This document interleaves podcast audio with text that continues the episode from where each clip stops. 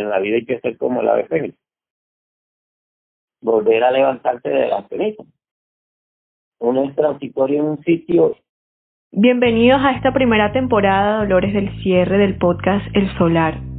El Solar es un podcast de interés cultural y académico para hablar sobre las problemáticas del extractivismo en el Caribe colombiano.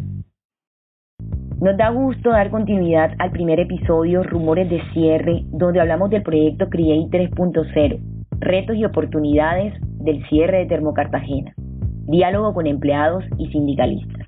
Un proyecto cooperativo entre CIPAME, el Semillero de Investigación en Transición Energética y la Universidad Técnica de Berlín. Durante ese episodio hablamos con Rosa Santamaría y Carlos Patiño sobre sus sentires, sus perspectivas y los resultados de esta investigación. En esta ocasión tenemos al señor Froen Monroy, trabajador del grupo Enel en la termoeléctrica Termocartagena. Mi nombre es David Monroy Martínez, soy trabajador del grupo Enel Central Cartagena. Me desempeño como operador de turbinas, pero en realidad soy ingeniero industrial de profesión y soy el presidente del sindicato de Central Ecol seccional Termocartagena el solar. Cuando se habla de cierre de algo, eso automáticamente impacta tanto al trabajador, la familia, comunidades y hasta el mismo sector energético. Entonces, fue una decisión que tomó el grupo ENE por responsabilidad social con el tema de medioambiental, donde ellos por el tema que Cartagena genera más combustible líquido, fluid, y el fuloy es muy contaminante por dos aspectos ambientales, genera muchos gases, un derrame de combustible puede impactar el suelo, además políticas tomaron la decisión de no participar más en la bolsa de energía hasta noviembre del 2023. Son las causas por qué se cierra Termocartagena. Ya eso venía finándose desde hace tiempo, se le había informado al personal de que estaba esa situación.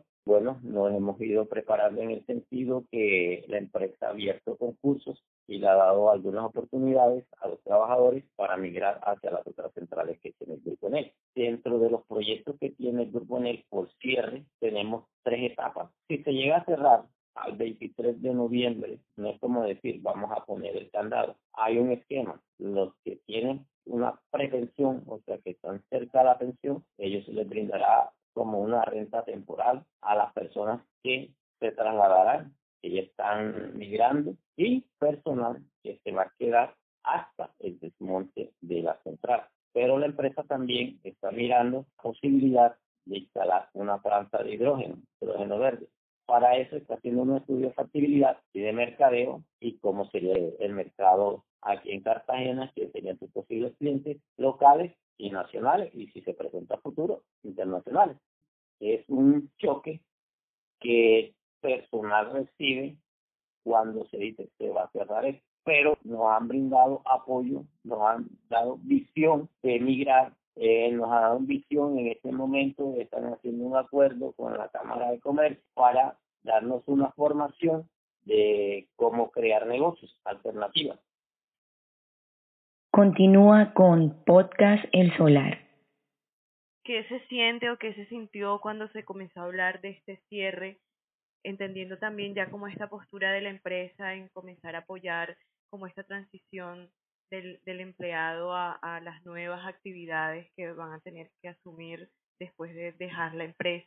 Bueno, para mí un poquito impactante porque de todas maneras es una estabilidad que uno tiene y volver a comenzar de cero y más a la edad que yo tengo. Ya yo soy una persona bastante mayor, soy una persona de 56 años, por decir algo, comenzar a buscar nuevos mercados para mí es difícil, a pesar de que tenga título, tenga experiencia y todo eso. Tú sabes que en Colombia, lastimosamente, una persona de 40 años ya prácticamente tiene muerte laboral sino a trabajar con los contratistas. Muy impactante, pero le doy gracias a Dios de que yo he vivido dos procesos.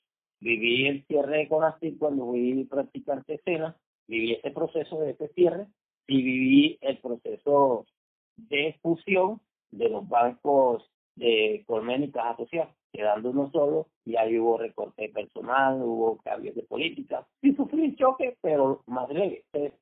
y a nivel de laboral, o sea, en la empresa, con sus compañeros, en todo este contexto laboral, ¿qué ha pasado después de que terminó la investigación? ¿Qué se dice? ¿Qué se, qué se rumorea? ¿Usted qué ha escuchado?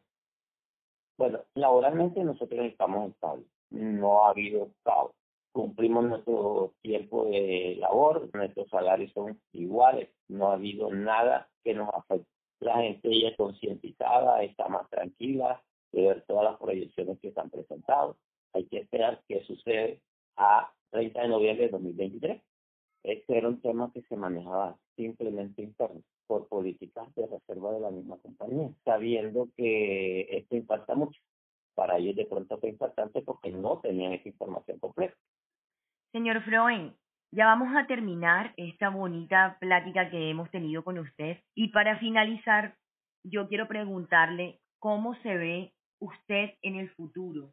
Yo me veo bien porque he sido una persona que me ha tocado piso y me ha tocado levantarme. Es más, si las cosas se me dan, la proyección que tiene la empresa, yo no quedo desamparado porque prácticamente yo día un adelanto de una pensión. Eso, tengo un respaldo económico con que sostener a mi familia. Por un lado está su posición que de cierta forma pinta un futuro bonito, una vejez tranquila, pero usted cree que algunas de las personas o con el posible cierre de esta termoeléctrica puedan tener un impacto negativo en su futuro, o sea, puedan verse como impactados negativamente con el... Todo depende de la actitud de la misma persona. ¿Qué? Porque hay personas que viven el día a día, pero no proyectan qué me va a respaldar a mí en el futuro. Si yo salgo como quedo, ahí sí les impacta negativamente, pueden con esta carretera.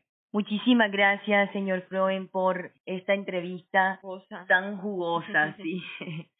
Le queremos agradecer por esta charla tan amena. Muchísimas gracias nuevamente, señor Froen, por tomarse este tiempo para hablar con nosotras, para explicarnos cómo ha sido este proceso para usted. No, no se dice adiós, se dice hasta luego, porque esta no va a ser una conversación de hoy, puede ser una conversación que podemos seguir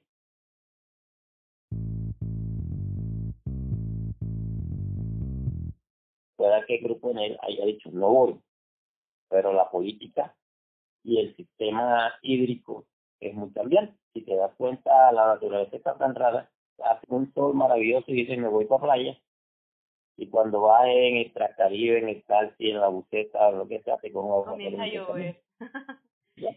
Entonces hay que tener en cuenta eso, ¿ya? que la política es muy cambiante y el medio ambiente está muy cambiante y se prevé un fenómeno de niño, pero yo veo que llueve. El Solar es un podcast del Semillero de Investigación en Transición Energética Justa de la Universidad del Magdalena. Producido por Génesis Gutiérrez y Yanni Sánchez con el apoyo del Laboratorio Territorial de Ciencias y Arte para la Transición Energética Justa, LAPTECA. Nos escuchamos en un próximo episodio.